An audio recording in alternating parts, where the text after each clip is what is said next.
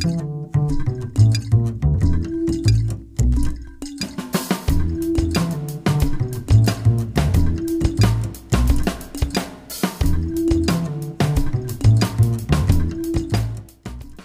pessoal, meu nome é Ícaro Leon e cá estamos em mais um novo episódio do ICPcast. O ICPcast, nesse sétimo episódio, vem tratar de um assunto cada vez mais recorrente, que é o Criminal Compliance, ou a prevenção da criminalidade empresarial. Para isso, estamos aqui com Daniela Villani Bonacorsi, que é advogado criminalista, doutor em Direito pela PUC, professora universitária, universitária coordenadora do curso de pós-graduação em Compliance. Tudo bem, Daniela? Olá, Ícaro, muito obrigada pelo convite. Olá, pessoal, é um prazer estar aqui com vocês. Nosso outro convidado é Eduardo Saad Diniz, que é doutor em Direito pela Universidade de São Paulo, Universidade de Sevilha, professor universitário e vice-coordenador dos programas de especialização em Ciências Criminais e em Ética Empresarial. Tudo bem, Eduardo? Boa noite, Ícaro, boa noite, Pedro, boa noite, Daniela. É um prazer enorme, satisfação poder dialogar com vocês hoje. Lembrando que o ICPcast é uma iniciativa do ICP, o Instituto de Ciências Penais. Foi fundado em 1999, durante encontro de diversos acadêmicos e profissionais das carreiras ligadas às ciências criminais, como o próprio nome sugere, o ICP, o Instituto de Ciências Penais, é um fórum democrático e plural de estudos e debates em torno do tema. Estimulando a reflexão sobre as inúmeras vertentes das ciências penais, honra sua trajetória acadêmica, assumindo como eixo institucional a defesa intransigente das garantias individuais decorrentes das premissas do Estado Democrático de Direito e da Constituição, discussões caras à sociedade. Através da produção acadêmica, organização de eventos, cursos, o ICP cada vez mais supera os limites geográficos de Minas e do Brasil, honrando a luta pelos valores que se propõe a defender. Fica convite a todos os nossos ouvintes que conheçam os projetos capitaneados pelo ICP nas nossas redes sociais ou no site icp.org.br.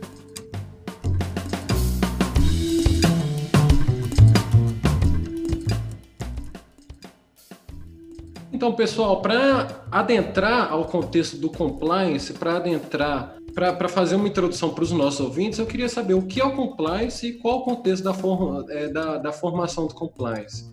Se é, esse, questionar, esse, esse crescimento dos programas de compliance na seara pública ou privada, é, qual é, da prevenção da atividade empresarial e qual a importância nos dias atuais? Bom, é, primeiramente eu quero também né, cumprimentar o, o, professor Eduardo, né, um privilégio dialogar sobre esse assunto com ele. E para a gente começar a entender né, a questão do criminal compliance, ou do, do compliance como um todo, ele, o compliance ele vem né, de um termo em inglês, do to comply, do estar em conformidade, e ele tem sido compreendido não só na questão de estar em conformidade, mas também como uma obrigação que algumas organizações têm tido é, para ter transparência, tanto no setor privado quanto no setor público. E gerando essa transparência, ou seja, uma demonstração de conformidade a partir de regras internas, de procedimentos internos, é que essas atividades empresariais vão ter o controle dos seus riscos e a possibilidade de prevenção.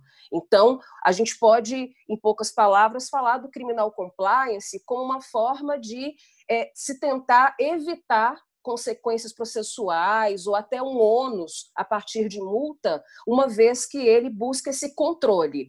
Quando algum ato sai fora do controle, seja um ato ilícito, de uma forma geral, é possível controlá-lo internamente, evitando, assim, uma prisão, um processo e até possibilitando acordos como um todo. Bom, é, para a gente, o, o, compliance ele não surgiu assim de, de uma hora para outra, né? Na verdade, é, é, nos Estados Unidos, desde 1920, mais ou menos, o Banco Central norte-americano ele já buscava realmente formas de segurança, de estabilidade. Então, ele colocou a adoção de buscas de práticas de compliance internamente, mas foi nos anos 60, né, alguns autores falam da era do compliance nos Estados Unidos, porque a, a Comissão de Valores Mobiliários, Mobiliários Americana ela iniciou uma campanha para digamos, pressionar as empresas norte-americanas para terem o, o, compliance officers. Então, é, é, eu, a gente tem esses, chamamos de precedentes, assim, mas né, o marco que a gente pode falar realmente foi o escândalo de Watergate né? porque a partir das investigações e das revelações dos escândalos de corrupção é que o Congresso norte-americano aprovou a famosa FCPA, a Lei Anticorrupção norte-americana.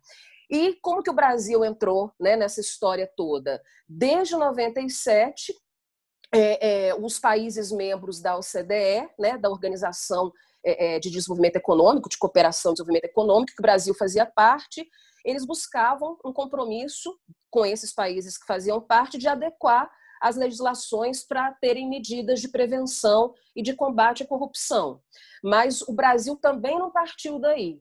Né? É, é, a gente pode falar que uma, uma origem importante no âmbito criminal foi com a lei de lavagem de dinheiro, porque pela primeira vez a gente tem uma, uma lei de natureza criminal, né, que é a Lei 9613, que no artigo 9 ela passou a trazer um rol de atividades que, pela sua natureza, elas teriam a obrigação de, de demonstrar uma transparência nas suas transações, uma, um dever de informações junto ao COAF.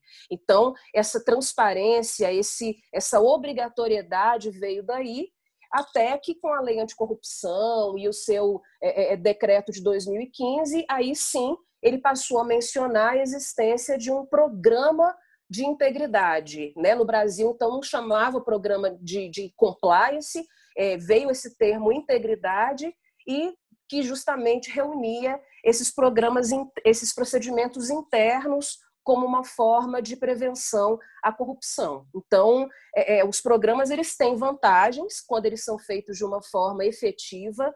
O grande, a grande problemática é que vários programas na verdade, simplesmente, né, o CAD ele usa um termo interessante, que é o programa de fachada, né, no sentido de que ele não vai ter efetividade, as pessoas não sabem muito bem como utilizá-lo. Então, é, a gente pode falar que no Brasil pode sim existir uma parte que utiliza os programas de prevenção de uma forma efetiva, como proteção, como uma consciência ética, mas também tem a questão da obrigatoriedade, principalmente né, com a Lei de Acesso à Informação e a Lei 13.303, que obrigou as empresas públicas a terem ações e mecanismos de integridade internos. Bom, muito bem, é, é, Ícaro.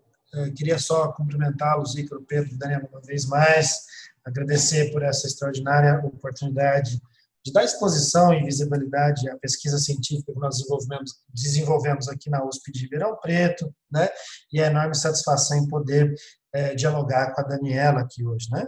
É, é, é muito interessante a, a, e a extraordinária capacidade de síntese da Daniela, né? Sobre essa pergunta que é muito difícil, né? Quer dizer, o conceito e a formação dos programas de compliance, né? Ah, eu vou tentar, a partir do, do, da síntese feita pela Daniela, usando o meu chapéu de criminólogo, né, tentar mostrar algumas conexões também possíveis que poderiam ser exploradas aqui por nós. Né. É, no primeiro momento, eu, eu, eu, anotei aqui na fala dela né, três, três passagens principais. Né. Ela faz uma ênfase na noção de controle, né? Depois ela explica o seu surgimento, tomando ali como marco né, a FCPA, o caso Watergate, e aí eu queria discutir também um pouquinho depois a questão da maturação dos programas de compliance ao longo dos anos depois da lei é, de lavagem de dinheiro. Né? Eu tento estudar a criminologia corporativa né, é, com uma série de, de, de convergências possíveis. Uma delas é com a política criminal, ou com o desenvolvimento macro político criminal é, do direito penal econômico na, na era recente. Né? É muito possível perceber uma transição que nós temos da segurança urbana para a segurança negocial. Né? Nesse período da FCPA, é, é, quando ela quando ela é, é, publicada, é justamente num período de necessidade de contenção do avanço do bloco soviético. Né? O modelo, basicamente, estou uma série de sínteses aqui, mas enfim, o modelo de, de, de produção capitalista não poderia mostrar para o mundo a sua fachada antiética, a sua fachada dirty. Né? Por isso que ele vem como uma resposta para mostrar para o mundo que ele dá conta desses problemas de ética é, empresarial, dos problemas das relações entre corrupção política e funcionamento das empresas. Né? Só que se nós observarmos a incidência da FCPA, aceitem por favor as reduções, né? mas a FCPA até os anos 2000, ela é baixíssima, né? ela não, não, não tem uma incidência concreta. Porque nesse período, que é mais importante do ponto de vista de alinhamento de uma macropolítica criminal é o War on Drugs, a guerra às drogas. Né? O grande álibi de, de, de intervenções internacionais era justamente essas intervenções para conter o tráfico de drogas, a criminalidade violenta, a gestão do medo de sair na rua. Né? Dos anos 2000 para cá, uma nova redução, mas enfim, com a globalização econômica a gente transcende isso. Né? Nós atingimos o pico é, é, é, os elevados índices de encarceramento nos Estados Unidos, o Brasil replicando essa mesma lógica de guerra às drogas, né? Só que dos anos 2000 para cá eu não tenho mais a preocupação é de contenção do bloco soviético. Eu quero saber se o meu dinheiro que sai de Wall Street vai para o Brasil, vai para o leste europeu, vai para a África do Sul, né, vai para a Austrália, que ele não vai ser desviado em nenhum esquema fraudulento, que ele vai encontrar o mínimo de lealdade na concorrência. Então, a partir daí que a gente tem essa ascensão muito mais clara é, do direito penal econômico. Do ponto de vista micro, eu acho que isso dialoga bastante com as nossas necessidades reais do direito penal brasileiro. Né? Com a globalização econômica, aceitem uma vez mais a redução, por favor, né? nós temos intensificação do fluxo de pessoas e de capital. E sempre que a gente tem um fluxo, é possível fazer uma análise micro do regime de informações desse fluxo. Né? E aí o que se quer pretender, é, na leitura, sobretudo do professor Joachim Vogel, na Alemanha, né, é uma certa simetria no nível de informações. Né? Eu quero, é, é, é, a partir do estabelecimento de determinados deveres, eu quero reforçar a transparência, veracidade, accountability, até, enfim, alguns exageram e levam para o campo também da responsabilidade social corporativa, que é um outro capítulo. Né? Mas, desse ponto de vista do regime de informações, o que importa para mim é garantir um mínimo de simetria entre os players. Né? Claro que essa simetria é, é, se reproduz numa série de ilusões da governança corporativa, no Brasil também se replica essa mesma ideia.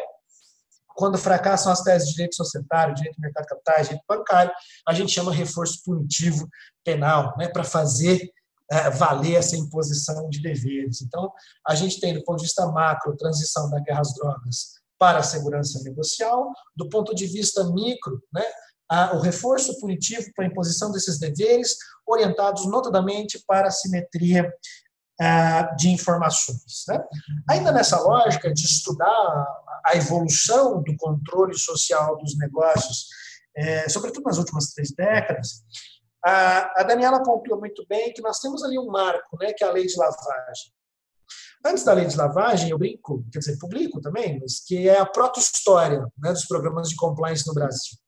Nessa proto-história, a gente tinha as, as portarias da Secretaria de Desenvolvimento Econômico, que estavam ali orientadas justamente para os processos do CAD, né? Quer dizer, chegava ali um processo do CAD, apresentava-se um papel a fachada, como disse a Daniela, falou, olha, eu tenho compliance sim, né?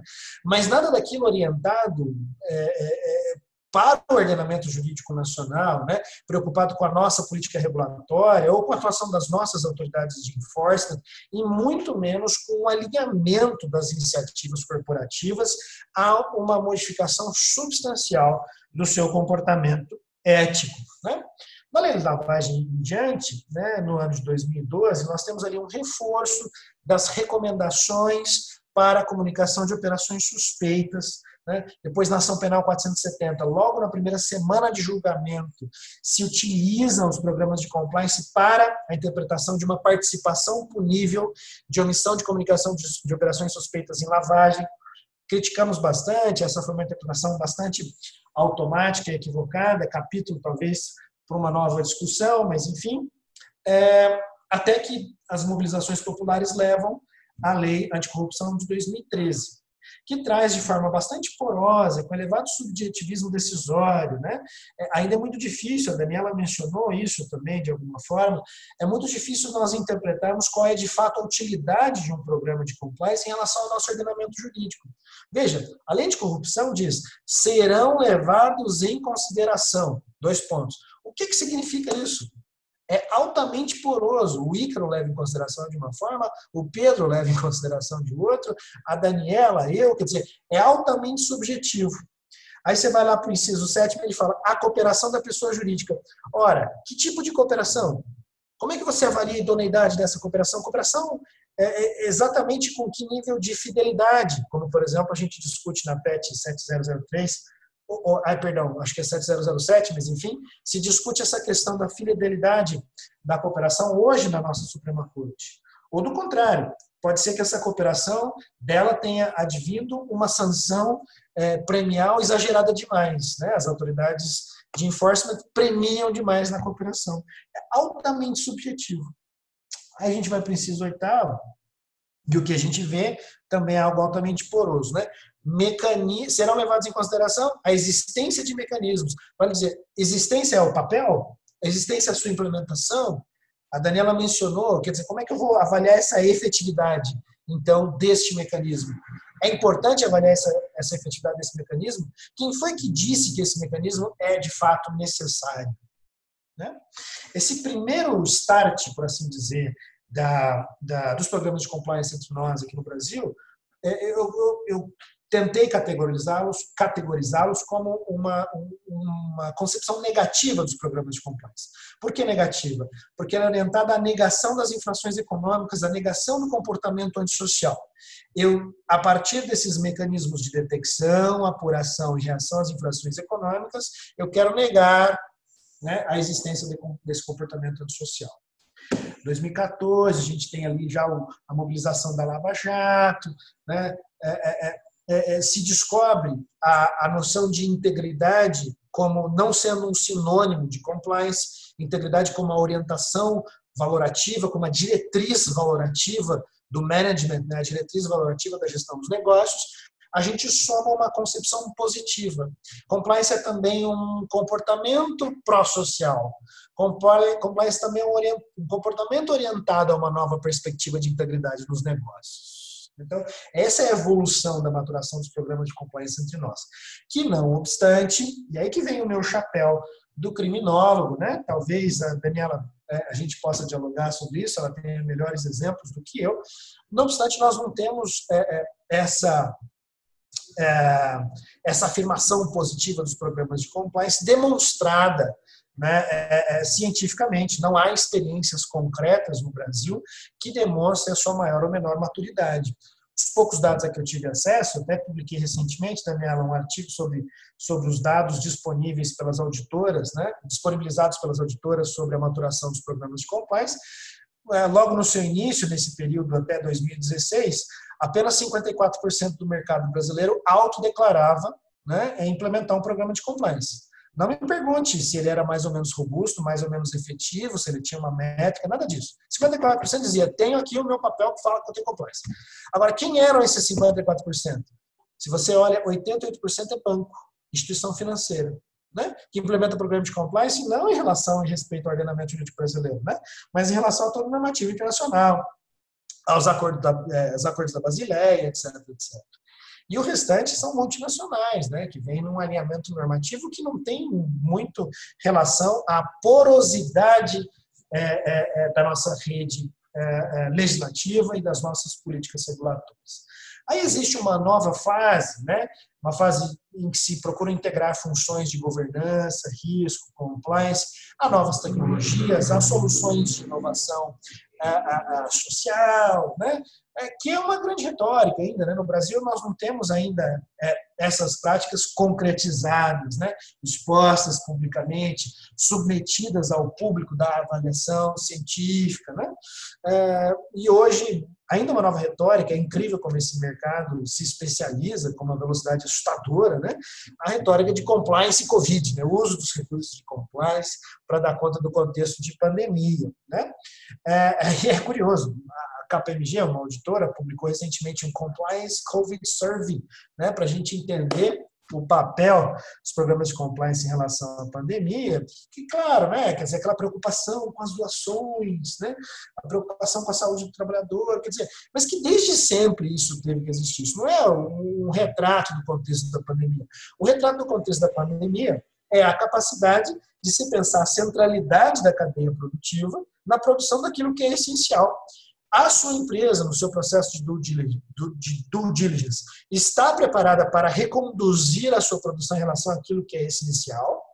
Né? Então, essa, essa deveria ser o nosso enfrentamento, esse deveria ser a nossa capacidade de repensar as nossas estratégias de controle social dos negócios, né, em relação àquilo que de fato importa para nós, né, em relação ao uso dos recursos de compliance para fins de reconstrução social é, é, é, da nossa sociedade brasileira, do, do nosso contexto. Né? É, então, essa, o, o, surgimento desses controles né, e a sua maturação é, reflete ainda, ao menos do meu ponto de vista, talvez pelo uso exagerado do chapéu do criminólogo, ainda uma baixa maturidade e ausência de avaliação científica dos programas de compliance entre nós. E já pegando o que você comentou, Eduardo, sobre essa ausência de comprovação científica ou eventualmente essa curiosidade sobre essa subjetividade relacionada aos programas de compliance, eu queria saber se dá para já já dá para extra, é, extrair certos requisitos que é, as empresas podem seguir para que seja determinado que ela possui uma boa governança. E a, a Daniela também comentou que a, o surgimento na, na, nas nas empresas é, estatais, nas empresas públicas, eu queria também saber se esses requisitos, se for possível extrair certos requisitos, se esses requisitos das empresas privadas podem ser aplicados nas empresas públicas.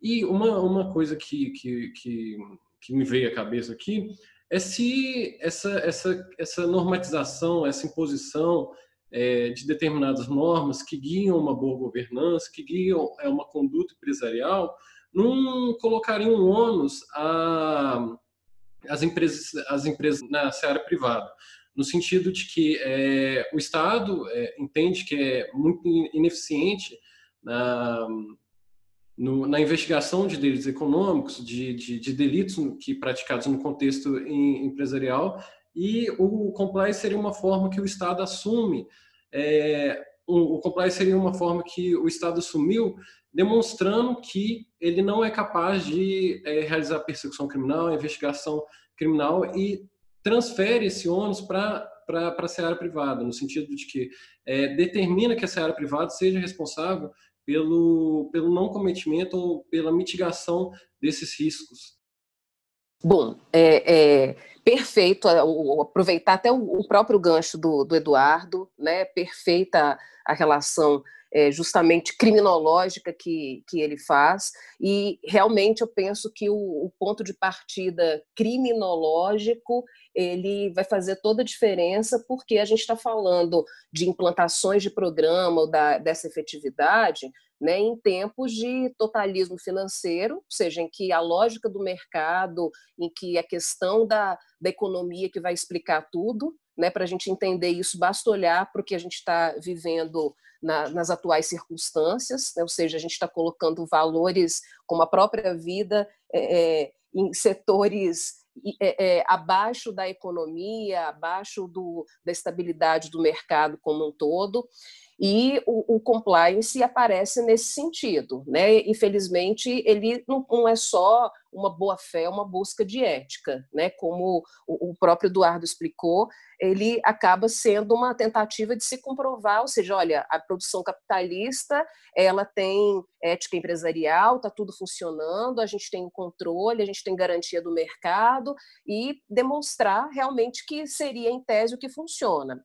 Então, é, é, os programas de compliance, né, a partir dessa subjetividade que vira uma propaganda da ética, é realmente um ponto muito difícil, porque como que eu vou exigir do outro a partir de um padrão de comportamento que ele está realmente fazendo tudo certo? Né, que ele realmente está agindo em conformidade. Isso vem é de uma norma de, uma, de normas internas, é assim que eu consigo? Né? Não é, a gente não consegue controlar o comportamento do outro. E aí é que eu faço uma reflexão, né? É, é, dessa subjetividade no sentido até da própria lei de lavagem de dinheiro ou dos crimes contra o sistema financeiro, aquele artigo 25 meio absurdo, né? até as decisões da própria 470, várias falando né, do domínio funcional, né, uma terminologia como se fosse uma responsabilidade objetiva no âmbito penal. Então, essa problemática, né, ou seja, essa essa questão relacionada ao surgimento dos crimes econômicos, da mundialização econômica, ela é um importante ponto de partida, porque a gente realmente passa a ver inúmeras decisões e até interpretações de legislações no sentido de uma verdadeira presunção de responsabilidade. É como a não informação das pessoas exigidas na lei de lavagem de dinheiro, é como a, a, a, posição do contrato social, como a gente tem na própria decisão da ação penal 470, é a questão da posição ocupada no sistema financeiro.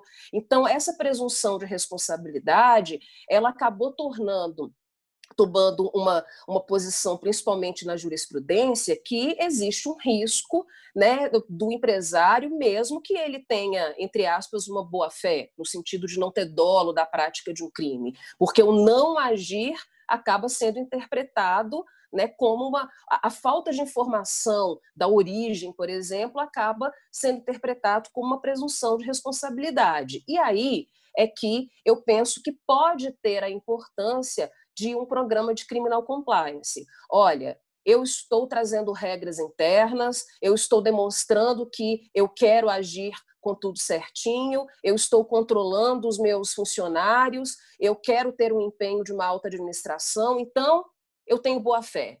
Então, eu não tenho um elemento subjetivo de, é, é, de prática de crime, né? digamos assim. Estou trazendo, claro, uma, uma interpretação muito ampla. Então, quando se fala nesse termo de prevenção com o criminal compliance, a gente pode entender que como eu estou em conformidade, como eu estou transparecendo as minhas movimentações, como eu estou deixando claro, não adianta mais agir em conformidade. Eu preciso de mostrar isso justamente é, é, é para garantir que não seja presumido uma responsabilidade penal.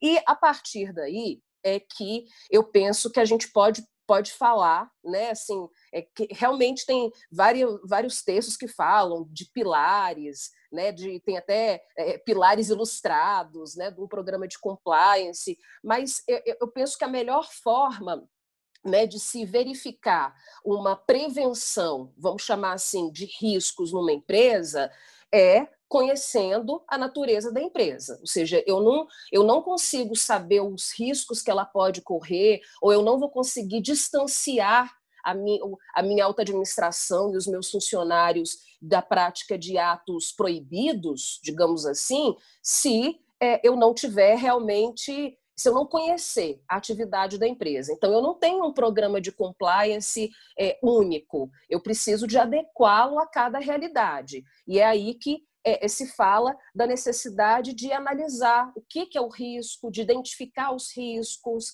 né? isso a partir da atividade da empresa, do contato com a alta administração, conhecendo o dia a dia, sabendo os procedimentos que ela tem enfrentado, é, pensando de uma forma concreta os riscos que já, os danos que já existiram, os, os riscos que podem vir a existir, porque analisando esses riscos, é que aí realmente eu posso ter normativos, políticas internas que sirvam para alguma coisa. Eu só vou conhecer e adotar de forma efetiva, seja política, manuais, né, ou seja, inúmeras denominações que se coloca, se ela realmente responder de forma concreta aos riscos que podem existir. Então, por exemplo, uma mineradora, uma operadora de crédito, uma incorporadora, ela vai ter no dia a dia da atividade dela riscos diferentes. Então, penso que o primeiro ponto né, seria essa identificação dos riscos. Né? Tem um termo é, que, que também se utiliza como base de um programa, que é o tal tone from the top, o comprometimento ético da alta administração, né? ou seja, porque eu preciso de contar né, com uma, uma conscientização e um incentivo. Não adianta eu cobrar de um funcionário, obviamente, o que não, o que a alta administração não faz. Então, é só com a partir dessa, desse apoio, digamos assim, que aí eu vou buscando uma conscientização, eu vou treinando boas práticas, tentando usar essas regrinhas internas de forma eficiente, e isso não vai acontecer de uma hora para outra. Infelizmente, é, é, eu posso ousar afirmar que é impossível como alguns programas de governo exigem, que uma empresa adote implante um programa em 90 dias, em 180 dias, porque eu preciso de monitorá-lo, eu preciso de saber no dia a dia da minha empresa o que, que vai acontecer. Né? Então, sabendo os riscos, colocando as regras internas, monitorando, enfim, eu consigo de alguma forma trazer uma prevenção, ou seja, distanciar do que pode me ser um ônus ou um crime, enfim. É, a gente tem né, uma colinha para isso, a gente tem algumas normas internacionais para gestão de risco, né, ISO 31, 31000, a ISO 31010, né, ela fala de, ela faz, coloca alguns itens para avaliação dessa gestão de risco. É, se fala muito também, como eu quero controlar internamente, né, a gente vai falar um pouquinho, é, é, vou deixar até para o Eduardo comentar, até a questão das investigações internas, né, que, e, e do, do whistleblowing, dessa figura que, que, no Brasil né, se falou agora mais por conta do pacote anticrime, mas na realidade é, a investi como eu tenho uma gestão de riscos internos, eu quero saber o que está acontecendo internamente. Então, uma das coisas também é o tal canal de denúncia, né, o hotline, para justamente é, incentivar, com uma garantia de não retaliação, que as pessoas possam realmente falar do que tem acontecido na empresa.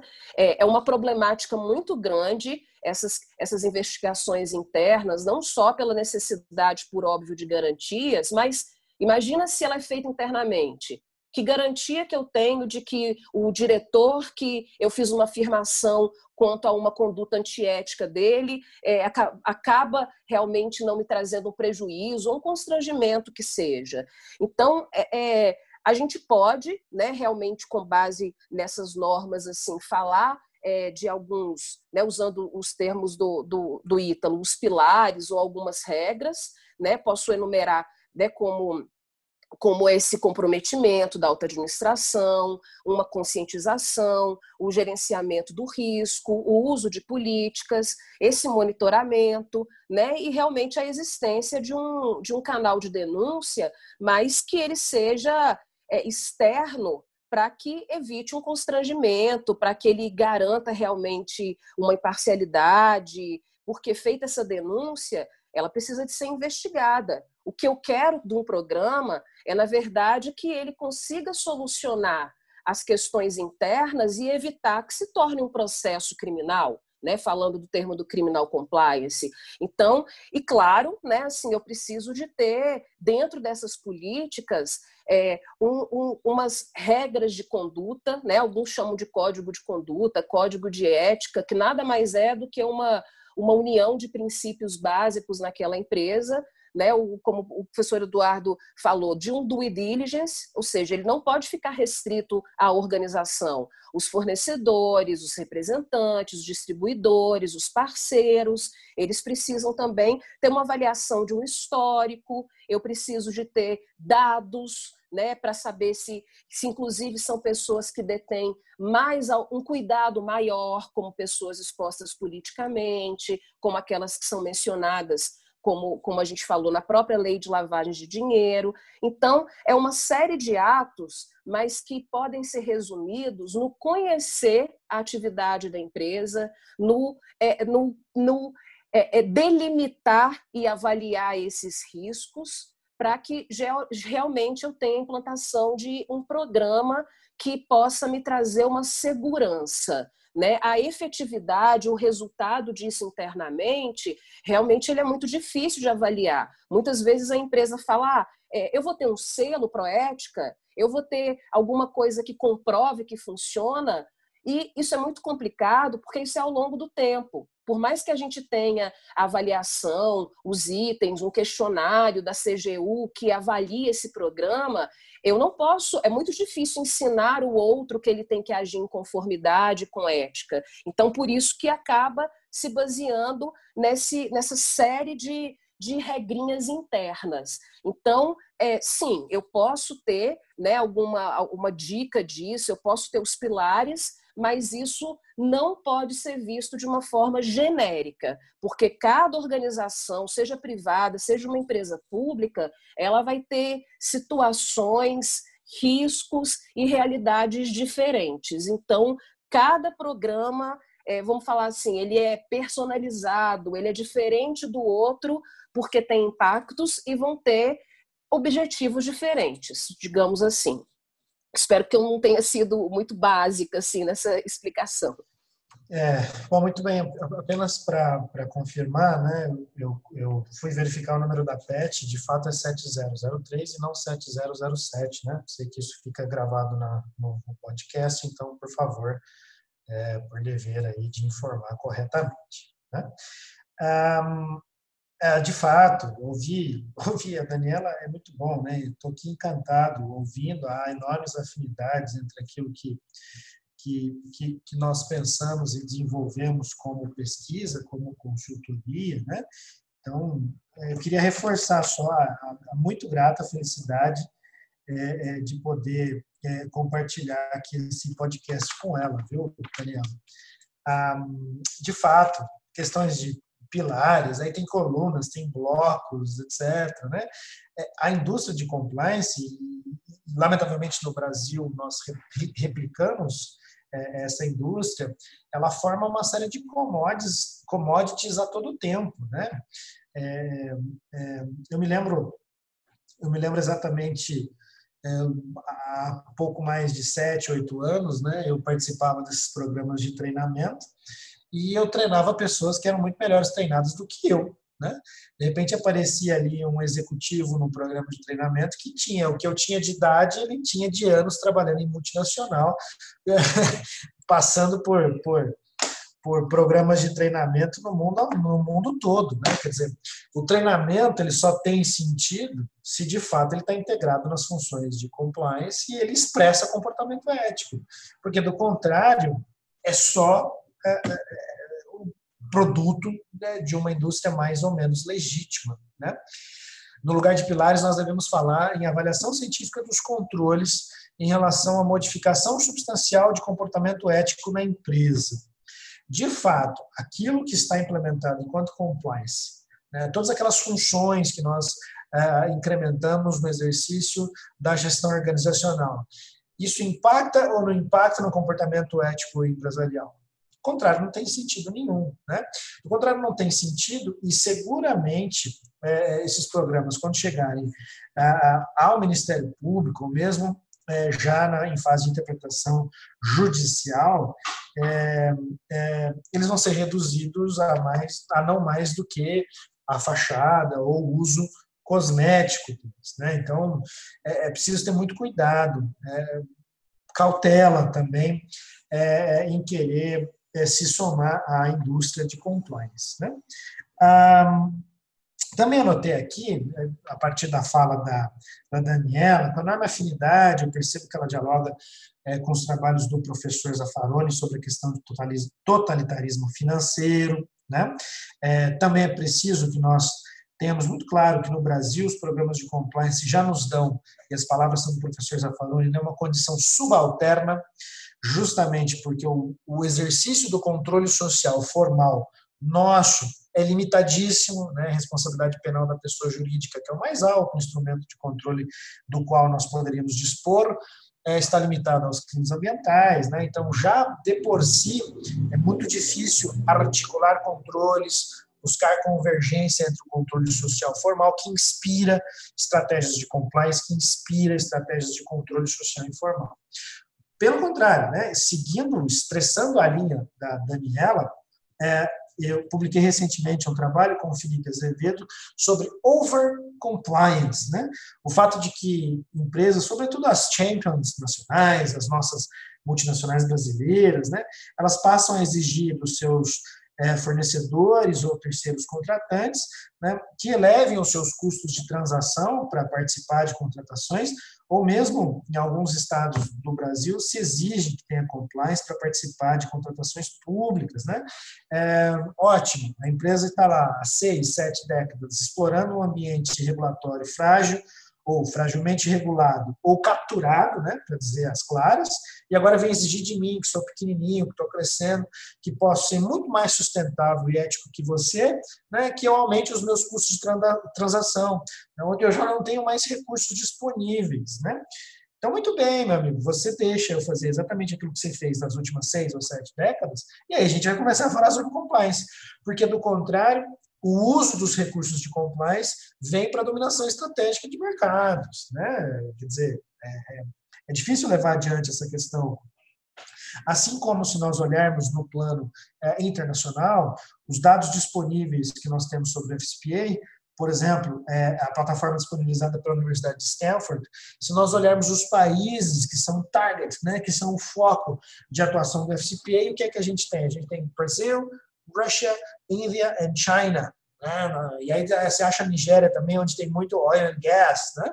Quer dizer, é o controle estratégico né, dos países emergentes, né, o uso desse recurso, é, da retórica da corrupção para estimular desenvolvimento socioeconômico, mas que história, no, no fim das contas ele vem para dominar estrategicamente é, é, essas, essas potências emergentes, os países BRICS, sobretudo. Né? Então, é, é, também nós não podemos interpretar os programas de compliance de forma isolada de toda a dinâmica do mercado internacional ou, no nosso caso, das estruturas de mercado é, é, brasileiras. Né? Ah, nada substitui, então, é, a questão da avaliação científica dos controles, avaliação científica sobre sua efetividade, e efetividade é aquilo que se expressa enquanto modificação substancial de comportamento ético na empresa. Porque, do outro lado, e eu ainda não terminei, eu tenho pensado bastante sobre isso, sabe, Daniela? Eu quero publicar, é, quero não, tenho que mandar o texto até o final de setembro, mas antes de pensarmos em efetividade, nós temos que, de fato, dar um passo atrás, né? pensar no shared understanding, no entendimento comum que nós queremos ter a respeito de compliance. Qual é a real necessidade dos programas de compliance entre nós? Quem e onde de fato é necessário? Há todas as condições para que de fato eles sejam implementados e se justificam, encontram legitimação do ponto de vista de impactar na forma como essas empresas eh, podem eh, melhorar os padrões de ética empresarial no Brasil? Como é que nós vamos articular a forma como essas empresas desenvolvem os seus controles e os articulam com o nosso desenho de política regulatória, com a forma como mais ou menos se organizam as, as nossas autoridades de enforcement, fiscalizadores, sobre, é, é, é, as nossas autoridades públicas como um todo? Né? Então, esse, esse é um grande questionamento que, que me preocupa bastante, mas que vai sim repercutir na forma como nós interpretamos os programas de compliance e na forma como nós também justificamos ou não o exercício legítimo de uma consultoria. Né? Pensando nesse, uh, também o Icaro pediu para fazer algum desenvolvimento, alguma comparação entre a forma é, como se implementam os programas no âmbito das estatais, sociedade de economia mista e é, no âmbito privado, se existe alguma é, diferença substancial, como é que isso impacta também na própria forma como se exerce ah, o to end, né? ele fala em privatização deslocamento né, da, do, do, juízo de punibilidade já, já para o âmbito é, é, da própria empresa. Ah, Ícaro, eu ainda não tive condições, né? quer dizer, a gente sabe da, das paupérrimas condições da, de produção científica aqui no Brasil, ainda não tive condições de demonstrar, de evidenciar isso claramente. Mas se você gastar alguns minutos né, e esquecer todo o rigor é, é, e método científico e analisar aquilo que, de que dispõem as estatais, as sociedades de economias mistas e as empresas privadas enquanto compliance, você vai ver que elas não têm muito mais do que the same thing, a mesma coisa. Né? Você vai ver uma ou outra diferenciação em relação a conflito de interesses, alguma outra nuance ali em relação à lei da 13.303 de 2016, a, entre aspas, todas as aspas, lei das estatais, né? E isso tem alguma razão, né? Quer dizer, eu não posso diferenciar tanto assim mesmo, porque senão eu geraria um grande desequilíbrio, né? É, empresa privada e empresa pública, ambas concorrem é, no mesmo mercado. Agora, nós temos questões é, é, é, de determinadas empresas públicas e sociedades de economia mista, que sim, do ponto de vista concreto, exercem liderança no cenário nacional e internacional. Né? E essas empresas têm, por definição de agência moral, um compromisso com a sociedade brasileira, porque no fim das contas o seu capital social é meu, é do Ícaro, é da Daniela e é do Pedro. Então, o uso dos seus recursos de compliance deveria repercutir sensivelmente nas nossas vidas. Né? Essa revisão ética negocial profunda que nós devemos ter em relação à Lei 13.303 e à forma de gestão é, é, do compliance no setor público. Né? Em resumo, em uma linha, absolutamente nada vai substituir, nenhum pilar, nenhum bloco, é, nenhum PowerPoint mais é, bem acabadinho vai substituir a métrica objetiva que é produzida a partir da avaliação científica dos controles. Quem diz isso, é claro que não sou eu, né? foi o professor é, William Laufer, lá na Universidade da Pensilvânia, quem desenvolve a necessidade de uma métrica objetiva que possa orientar a atuação das autoridades públicas na interpretação dos programas de compliance. Eu não queria deixar de dizer também, reconhecendo uma vez mais a afinidade é, com a leitura da Daniela, também não queria deixar de falar sobre a noção né, da boa-fé, sobre a noção da análise de risco, né, complementando né, é, é, no sentido de que eu, inclusive, também tenho trabalhado bastante com essa questão. É, nós nos limitamos, Daniela pode dizer isso também muito claramente, né, quando a gente faz análise de risco, a gente usa o nosso chapéu de jurista, né? E a gente faz análise de risco jurídico. Ah, isso pode, isso não pode, conforme a lei, né? E veja, o nosso pressuposto é da insuficiência do nosso ordenamento jurídico. Então, como é que você vai identificar o risco apenas com base nesse frio, estanque, pouco vivo, né? análise de pode ou não pode conforme a lei? A gente acaba incorrendo na criação de falsos, que são falsas percepções de controle. Eu crio um falso positivo, um falso negativo, inclusive na minha consultoria. Eu digo, aqui tem um risco sim, onde na verdade não tem risco nenhum. Né? Você não tem condição de previsibilidade nenhuma. Você não, você não tem um mínimo de métrica objetiva para saber se aquilo que você implementou enquanto, entre aspas, pilar, vai ser recebido pelas nossas autoridades públicas. Né? Ou negativas, falam, não, pode fazer que eu te garanto. Aí você vai lá, enfim, aparece um fiscalizador que é, é, é pode trazer um problema para a sua vida. Né? É, é, essa, essa noção da criação de falsos ela não se substitui por outra coisa, perdão por usar novamente o chapéu do criminólogo, né? por analítica de causas raiz, né? você faz analítica de fato, se os mecanismos de detecção lá, naquele caso concreto, de fato expressam comportamento ético e se eles têm algum potencial de expressar modificação no comportamento ético da empresa. O que, por si só, não é tão fácil assim, por isso que os estudos sobre a personalidade jurídica não são tão simples. A Daniela mencionou isso muito bem quando ela mencionava questões de boa-fé, né? Quer dizer, é, mesmo o Pedro ou o Ícaro, sabe, Daniela? O Ícaro, essa pessoa, essa personalidade tão ética, tão honesta, né? Foi discípulo da professora Daniela, hoje já alça carreira solo, né? Quer dizer, mesmo pessoas moralmente estruturadas, né? Podem cometer delitos. As melhores pessoas, né? Eu, por exemplo, eu dirijo muito mal, não espero que eu cometa nenhum, nenhuma infração de trânsito. Quer dizer, quer dizer, mesmo as melhores pessoas podem cometer delitos. Mesmo os mais robustos programas de compliance podem levar a grandes catástrofes, né?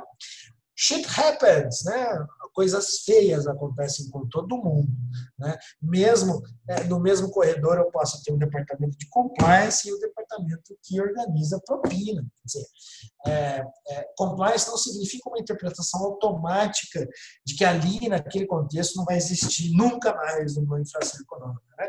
a empresa tem o seu curso de vida, a empresa tem uma série é, de situações que podem ser mais ou menos propensas a cometer delitos. Se eu encontro uma estrutura de mercado mais ou menos propensas a contratações éticas, isso é muito importante né, para para a estruturação ética da própria personalidade da empresa. Né? Então, não é uma interpretação estanque.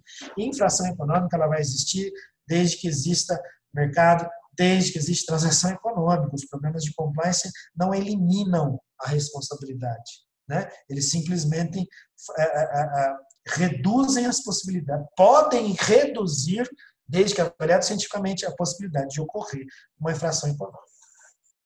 É, não só um, um, comentário, né? Do, o, o, eu até anotei aqui, né? A, a questão que o Eduardo estava é, é falando de não só, né? Buscar é, é, é, uma uma base, digamos assim, científica da efetividade, mas dar um passo atrás no sentido do que que vai realmente significar um programa de compliance. E, e ele, né, até citando o professor Zaffaroni, no, quando ele fala do compliance, né, na, na nova crítica criminológica, ele usa o termo cuidado penal. Ele fala que cada vez mais algumas empresas né, mundialmente têm usado programas de compliance, e aí ele coloca entre aspas o cuidado penal, mas que ao mesmo tempo ele nos ajuda a fazer uma reflexão muito importante, porque acaba sendo um cuidado penal que é, existe ou nas empresas que têm um temor, foi citada numa delação, responde algum diretor responde por um processo de corrupção, então eles querem buscar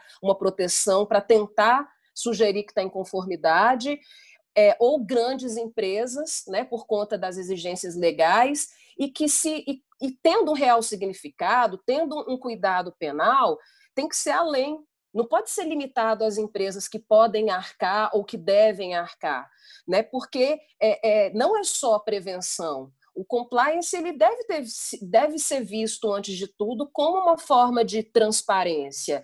Né? Quando, a partir da lei de acesso à informação, que a gente é, tem essa necessidade de transparência do uso de verbas públicas, da, das atividades, do, da, do, da, dos cofres públicos como um todo, isso tem que ser uma garantia não só para o empresário, mas para todo mundo. Então, eu posso ver o compliance nesse sentido, como uma forma de garantia, né, no sentido da transparência ativa, um controle social, uma segurança de que realmente eu estou tendo aquele acesso à cultura, à educação, ao saneamento básico, porque é aquilo que realmente se dispõe. É isso que tem que ser visto como transparência. E dentro das empresas, é, a empresa que realmente ela quer ter uma conscientização, uma, uma conduta, digamos assim, e propalação de ética, não é só na prevenção, é de se preocupar com questões internas como de ter presença em atos decisórios de mulheres, de ter condutas exigidas antirracistas, o que deveria ser óbvio para uma sociedade, mas infelizmente a gente tem que pregar, as questões de assédio, não só né, aos colaboradores, apesar de não ser um termo que, que eu goste, mas é, para a alta administração. Então, é, é, até aproveitando essa menção, né, e aproveitando, é, como Eduardo falou, o chapéu de criminólogo, né, a gente é, vê isso de uma forma crítica mesmo. Não, não pode ser só uma proteção ao dirigente, porque o, o, a 470 trouxe um precedente muito perigoso para a teoria do domínio do fato, por exemplo. Na verdade, porque tem que ser transparência, porque tem que ser a garantia que o cidadão tem de ter acesso ao que é dele por direito, né? Então, só fazer esse paralelo porque eu passei por um momento muito de conflito, sabe, do, do compliance, assim, simplesmente servir para as grandes empresas, e quando a gente é, tenta mergulhar um pouco mais nesses pontos de transparência ativa, a gente tenta realmente, como o Eduardo falou, dar um passo atrás buscar realmente um entendimento comum e científico do que serve, mas que seja, antes de tudo, para uma governança social. E muito interessante isso que vocês falaram. É, eu queria, partindo mais para uma, uma, uma, aplicação prática, eu acredito que a experiência da Dani, como é, membro do Conselho de Transparência e Prevenção da Controladoria Geral do, do Estado de Minas, vai ter muita capacidade para falar sobre o assunto É, sobre a responsabilidade, existe hoje em dia é uma divergência acerca da responsabilidade do compliance officer, se é possível, é, é, se, se, determinada conduta praticada é, em contrariedade ao programa de compliance, que é, poderia ensejar uma discussão acerca da ausência de boa prática instaurada, se é possível essa responsabilidade do compliance officer. E a Dani mencionou mais, mais cedo sobre é, a, o pacote anticrime, a lei anticrime, né? É, sobre o informante do bem. E como que vocês veem essa situação? Porque a, a primeira leitura que, que eu tenho é sempre que isso, inclusive, prejudicaria é, a atividade empresarial, no sentido que criaria desconfiança no, no, ambiente empresarial. E outra situação também é porque é relacionado ao direito de defesa, né? Porque no pegando aqui o artigo 4 fala que o informante terá direito, quarto B, o informante terá direito à preservação da sua identidade, a qual apenas será revelada em caso de relevante interesse público ou interesse concreto para apuração dos fatos. E o parágrafo único comunica: é, a revelação da identidade somente será efetivada mediante comunicação prévia ao informante com sua concordância formal.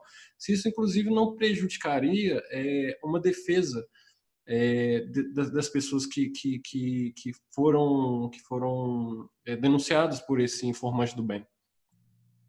É, muito bem, Ícaro. A, a Daniela acabou de mencionar as questões né, da, da das distorções que a ação penal 470 trouxe, implicou naquilo que se entendeu por domínio do fato. E não foi só a ação penal 470, a história não parou por aí, né? isso se replicou numa série de interpretações nos tribunais federais, sobretudo, né? sobre atribuição de responsabilidade com base na mera posição da pessoa na hierarquia da empresa. Né? Você pega ali quem está o sócio dirigente, sócio proprietário, põe todo mundo no polo passivo, depois eles se virem para individualizar a sua conduta. Né? É, é, você incrimina posições dentro da empresa. E, puxa, isso não funciona, né? Isso gera ambientes de aversão ao risco, as pessoas pensam cinco vezes antes de aceitar ah, uma posição, por exemplo, no conselho de administração, e tem resultados negativos também em relação à fuga de investidores. Né? Você vai investir o seu dinheiro onde ele é foco é, é, das operações fiscalizadoras, né, isso tem uma redução drástica ali nos investimentos, salvo aqueles que de fato gostam de investimento de altíssimo volatilidade e risco. Né? Ah, sobre a, mais especificamente sobre a responsabilidade do compliance officer, é, não é bem a minha área de, de, de, de atuação, né? mas se o, o, agente, se eu entendi bem o seu exemplo, atua em contrariedade ao programa de compliance, claro que ele responde. Eu não preciso de toda a tecnologia é, da causalidade omissiva é, no direito penal para entender é, que ele, de fato, ele é responsável.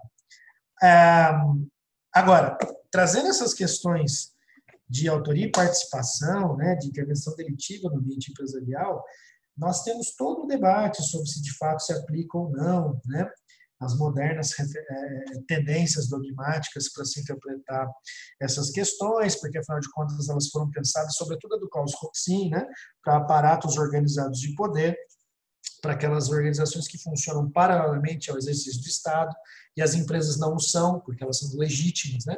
É, Discutiu-se também se o próprio PT, durante a ação penal 470, seria ou não, mas claro, um partido político legitimamente, é, é, legítimo e democraticamente instituído conforme a Constituição Nacional. Então haveria essa, essa, essa, essa aplicação. Né? Agora, o grande problema, tudo isso vem, a Daniela mencionou no começo do nosso podcast, as alterações da Comissão de Valores Imobiliários da, da, dos Estados Unidos, a Security Exchange Commission, a SEC. Né? Nos anos 2000, nós tivemos o grande escândalo corporativo que marcou a era recente do direito penal econômico, sobretudo, o caso da Enron. E ali na Enron se entendeu que houve falha de alguns gatekeepers, quem keep the gate, quem protege o portão, quem é o vigilante. Né? Determinadas pessoas na hierarquia da empresa deveriam haver comunicado a operação suspeita. Né? Então, desde então, houve uma grande febre global. Enfim, eu poderia falar um pouco mais extensamente sobre isso, desde que o John Koff Jr. escreve um trabalho chamado Understanding It's All About Gatekeepers Stupid, Né? Ele fala, olha, o problema, na verdade, dos grandes escândalos corporativos é encontrar na hierarquia da empresa quem é a pessoa responsável por evitar a causação do delito. Né? Desde então, houve uma grande febre global na produção de estudos sobre a causalidade omissiva no compliance officer, etc. E tal, a responsabilidade individual. Né? Nós chegamos no Brasil, é, sobretudo no auge aí da, da, da, da Operação Lava Jato, a questão de que os usos de recursos de compliance, defesas corporativas, é, manifestaram manifestamente vinham por uma postura não colaborativa, nós justificamos operações de enforcement que acabavam de forma até um tanto obsessiva, prendendo o seu gerente para obter algum tipo de informação. Né? Então, essas prisões, essa onda de prisões preventivas orientadas à responsabilidade individual para obtenção de provas também vem a reboque disso, né? a reboque dessa nossa insistência na responsabilidade individual. Sendo que nós muito pouco, para não dizer nada, fazemos em relação às empresas né? Nós não temos forma de inspirar modificações substanciais de governança, mas também de comportamento ético nas empresas, porque os nossos instrumentos de controle e a forma como se opera o sistema de justiça criminal, no meu ponto de vista, são totalmente desajustados. Nós temos uma série de autores de referência, o Brandon Garrett, no famoso Too Big to Jail, faz isso, demonstra como foi um equívoco histórico o fato de que o Ministério Público nos Estados Unidos tentou, a partir da sua atuação, inspirar modificações de governança por lá. É, nós temos duas décadas de evidência científica de que a, a, obsessão pelo comportamento individual não traz resultados positivos. Né? E o professor Laufer, né, como, como grande estruturador do controle social dos negócios, do meu ponto de vista, também vai na mesma linha. Né? Eu copio um pouco dos dois, um pouco de cada um, entendeu? Para fazer minha, os meus trabalhos aqui. Né? É, é, é muito bem, o compliance officer ele não tem uma capacidade decisória é, é, que vai além das suas funções de compliance. Ele não inspira as decisões do próprio conselho, ele não inspira as decisões da própria empresa. Ele tem que verificar a qualidade ética dessas decisões, e não muito mais do que isso.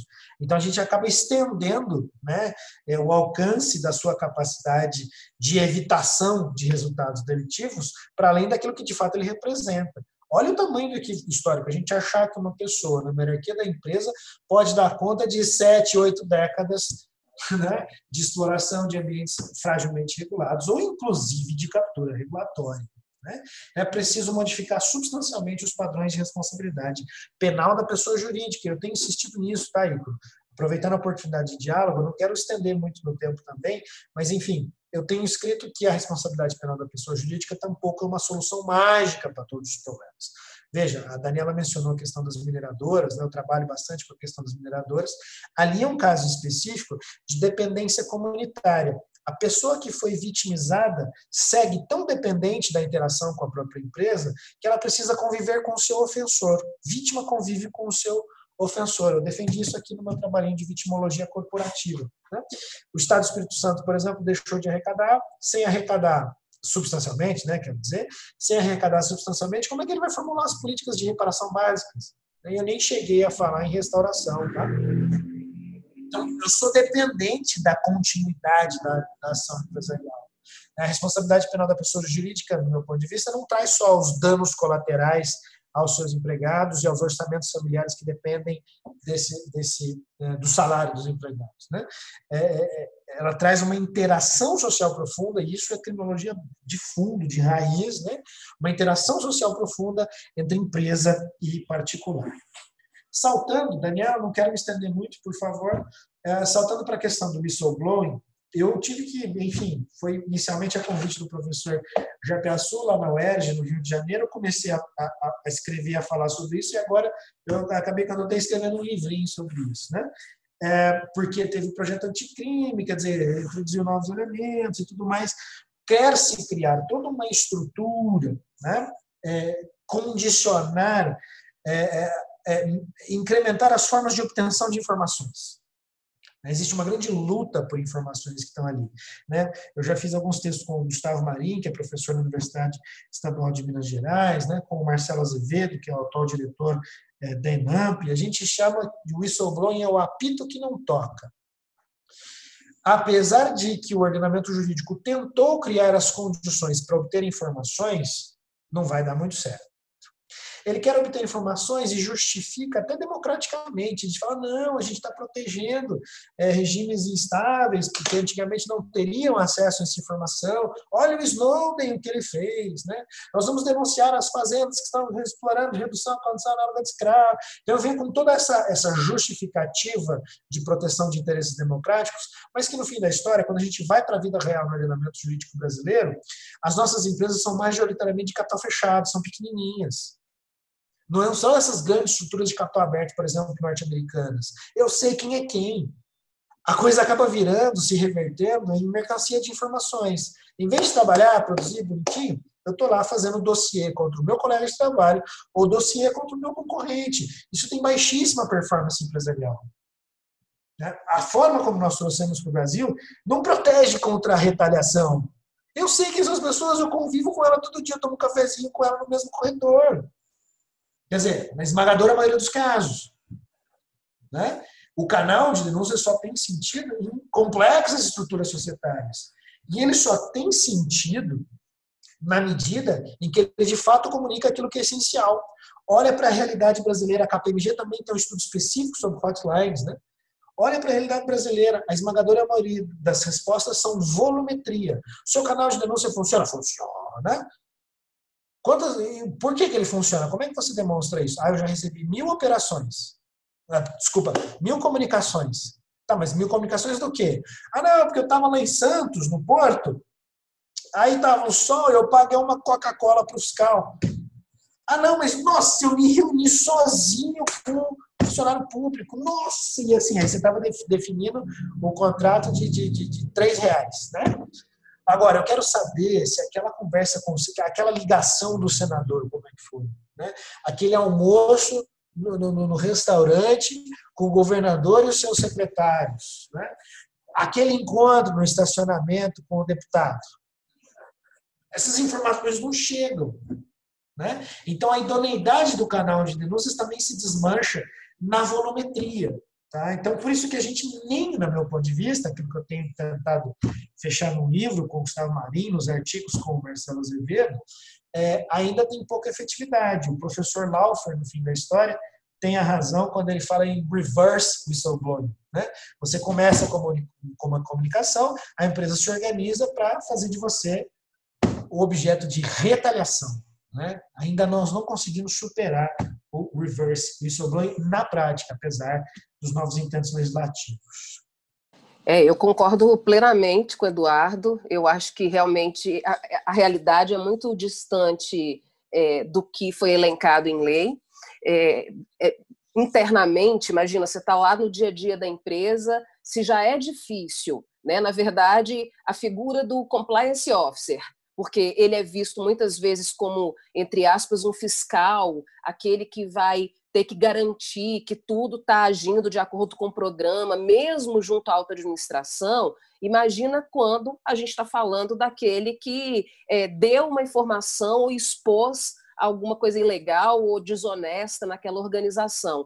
E apesar desse termo é, ter aparecido né, para a gente a partir do, do pacote anticrime, é, ele, não é, ele não é distante é, das investigações internas que partem, né, como o Eduardo falou, de hotlines ou de canal de denúncias. Né? O grande problema é que realmente acaba sendo é, é, acontecendo só em grandes corporações, porque como que uma, uma pequena empresa ela vai dar conta de arcar com um canal, de um, um escritório, um consultor externo para analisar essas investigações, de não estar tá produzindo prova né, contra o seu cliente, né? Imagina se isso internamente vai lá e faz um relatório falando tudo errado que aconteceu na empresa. Né?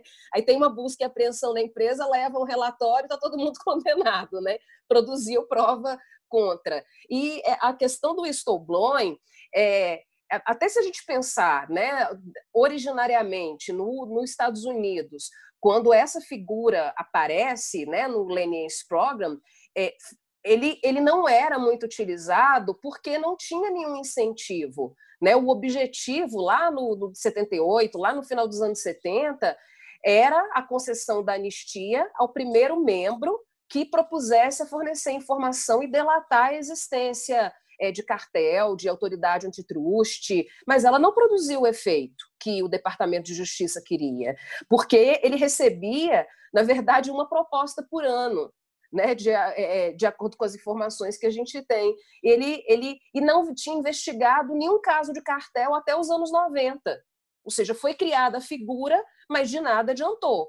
E só realmente depois que o programa foi revisto nos anos 90 por, o Corporate Lenience Policy, ampliando o escopo, é, que criou um incentivo para que realmente as companhias denunciassem. Então, o que realmente incentivou não foi nem a proteção, foi uma concessão realmente de imunidade dos assuntos da denúncia para que o whistleblower não fosse é, denunciado, para que os órgãos competentes não tivessem evidências suficientes para acusação dele. O benefício passou depois a ser garantido automaticamente para todos os administradores, diretores e empregados, né, até o que no, no, meio dos anos 90, quando o governo americano instituiu o, o, o, indi, o individual, né, o Individual Lenience Program, que é aí destinado às pessoas físicas. Né? Aqui no Brasil, a gente ainda costuma fazer essa relação né, do, do, da delação premiada para as pessoas físicas e o acordo de leniência para as pessoas jurídicas,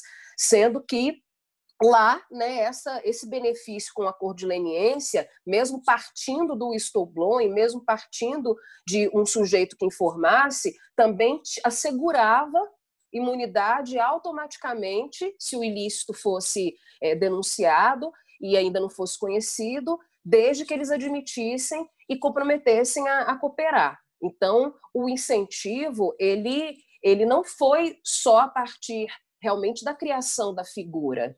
Ele teve benefícios, né? O famoso direito penal premial nesse sentido. Então, realmente eu, eu concordo com o Eduardo, não é um instituto um instituto simples, né? Estou ansiosa para poder aprender um pouco mais com, com a obra nova dele, porque é, não, não vai funcionar assim de uma forma tão simples no Brasil, ainda mais no ambiente corporativo. Então, é, é, eu concordo plenamente. A coisa é mais complexa do que uma simples previsão, né?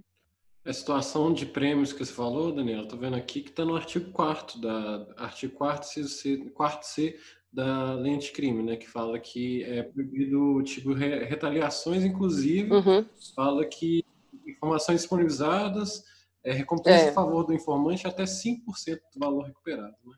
que inclusive que isso viabilizaria o Istanbul. E agora já parti, partindo para, eu queria que vocês fizessem umas considerações finais, resumindo tudo que que vocês falaram acerca do compliance e também pediria, peço que indiquem uma obra é, que traga um conhecimento humanista, um livro, filme, é, peça de teatro, fica a cargo de vocês. Bom, é, eu quero primeiramente agradecer mais uma vez o convite do Ícaro, do Pedro. É, foi mais uma vez um privilégio estar aqui dialogando e aprendendo muito com, com o Eduardo. É, é eu já sou, já era muito fã, agora sou mais ainda. Que bom que a gente compartilha de várias ideias em comum. Então, realmente foi um aprendizado.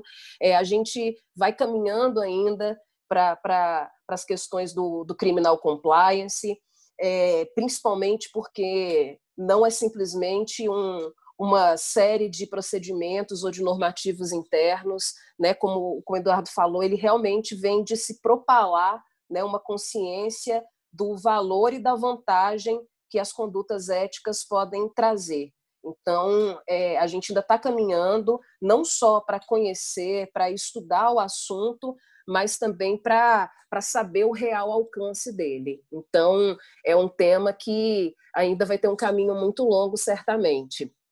E é, como a gente, como eu vou, eu vou sugerir um filme que eu, que eu assisti recentemente, e que eu acho que se relaciona muito com, com a nossa atual realidade, que se relaciona muito com a gente é, conhecer né, a, a, a história e o reflexo dos aspectos econômicos e sociais, que é um livro, um filme que chama Negação.